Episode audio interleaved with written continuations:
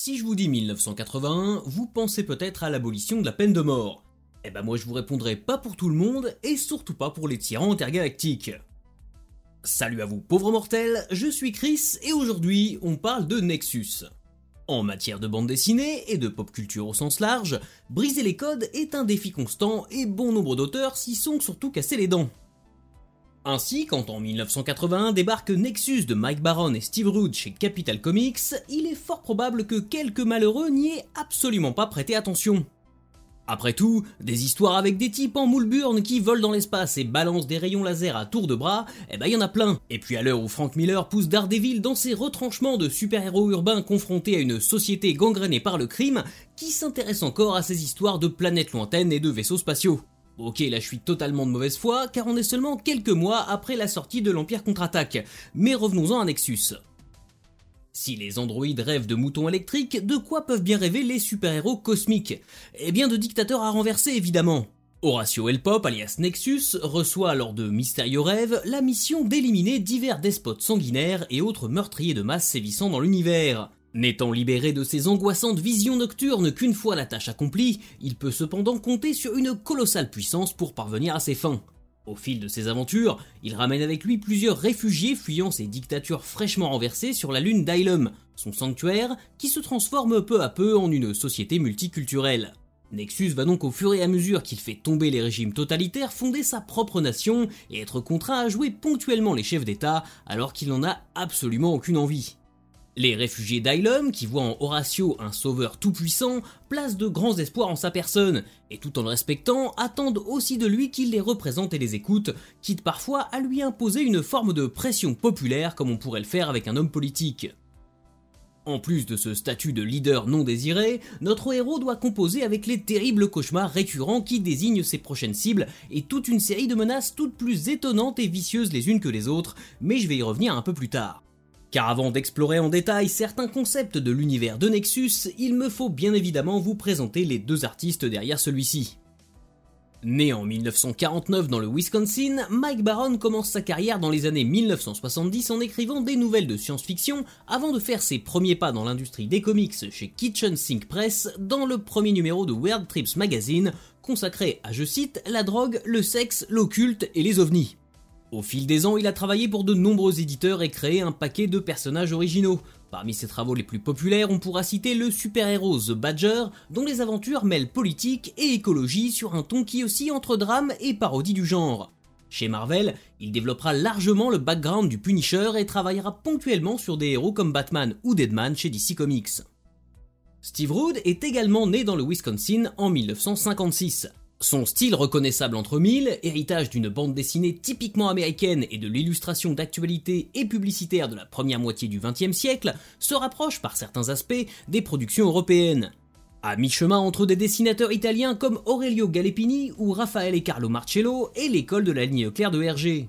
Rude va, tout en consacrant une grande partie de son temps à Nexus, réaliser une multitude de variantes cover pour les éditeurs américains.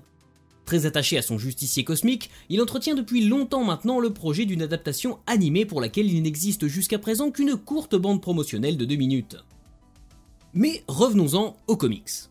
Avec le recul des années, Nexus représente un véritable tournant pour la thématique super-héroïque dans la bande dessinée indépendante américaine. Contrairement à l'impression que pourraient nous donner certains discours, le comic book indépendant n'est pas né avec Image Comics au début des années 1990, et encore moins avec des succès plus récents comme The Walking Dead. On peut même affirmer que le comic book indépendant a pratiquement toujours existé aux États-Unis, tout simplement parce que son statut varie en fonction du marché que l'on qualifiera de mainstream et majoritairement porté par Marvel et par DC. Si on pourrait se risquer à considérer certaines publications EC Comics et les bibles de Tijuana comme des formes de comic book proto-indé, car en réelle opposition avec les codes établis, et même carrément hors la loi dans certains cas, c'est surtout dans la deuxième moitié du XXe siècle que l'on assiste à une véritable explosion des productions dites underground. Dès les années 50, grâce à l'influence du magazine Mad, bien entendu, mais aussi dans les années 60 et 70 avec des figures reconnues comme Art Spiegelman, Trina Robbins ou encore Robert Crumb. Inspiré par la contre-culture, les cartoons, la drogue ou encore la libération sexuelle, et employant surtout un ton beaucoup plus cru et personnel que ce qui pouvait être présenté aux lecteurs de l'époque. Et c'est sans compter sur l'influence des artistes internationaux sur le marché américain. En 1975, les Français de Métal Hurlant vont montrer un autre visage de la bande dessinée européenne, loin de la sexuée Tintin et des personnages agronnés d'Astérix et Obélix. Et deux ans plus tard, le magazine britannique 2000 AD va enfoncer le clou en proposant des récits survitaminés, réalisés par une génération d'auteurs dont le cynisme et l'acidité vont totalement révolutionner les productions américaines dans les années qui vont suivre. Tout ça pour vous dire qu'en gros, déjà à cette époque, la bande dessinée a été triturée dans tous les sens et c'est de plus en plus compliqué d'espérer innover dans ce médium. Alors comment et pourquoi Nexus peut être considéré comme un aboutissement du genre? Eh bien, premièrement, en se nourrissant des classiques de la science-fiction, tout en se payant le luxe d'être en avance sur son temps. En s'inspirant du travail d'artistes comme Alex Todd, Jack Kirby ou Hollywood, des comic books de science-fiction des années 1950 et même plus largement des références incontournables de l'ASF tout support confondu, de Flash Gordon à Star Trek, Rude et Baron font de Nexus une sorte de space opéra super-héroïque ultime. Le résultat est à mi-chemin entre l'univers coloré et un brin désuet des pulps, et un pot pourri de concepts et de fulgurances créatives hérités des courants artistiques et de la libération des mœurs des 70s. J'ai aussi vu chez Nexus une critique de l'interventionnisme typique des États-Unis, cette habitude qui consiste à aller foutre la merde dans un endroit où la situation est déjà bien pourrave, sous prétexte d'y jouer un rôle de libérateur en mission divine, mais principalement pour servir des intérêts économiques et géopolitiques, quitte à tout bonnement abandonner la population locale à son triste sort une fois l'objectif initial atteint.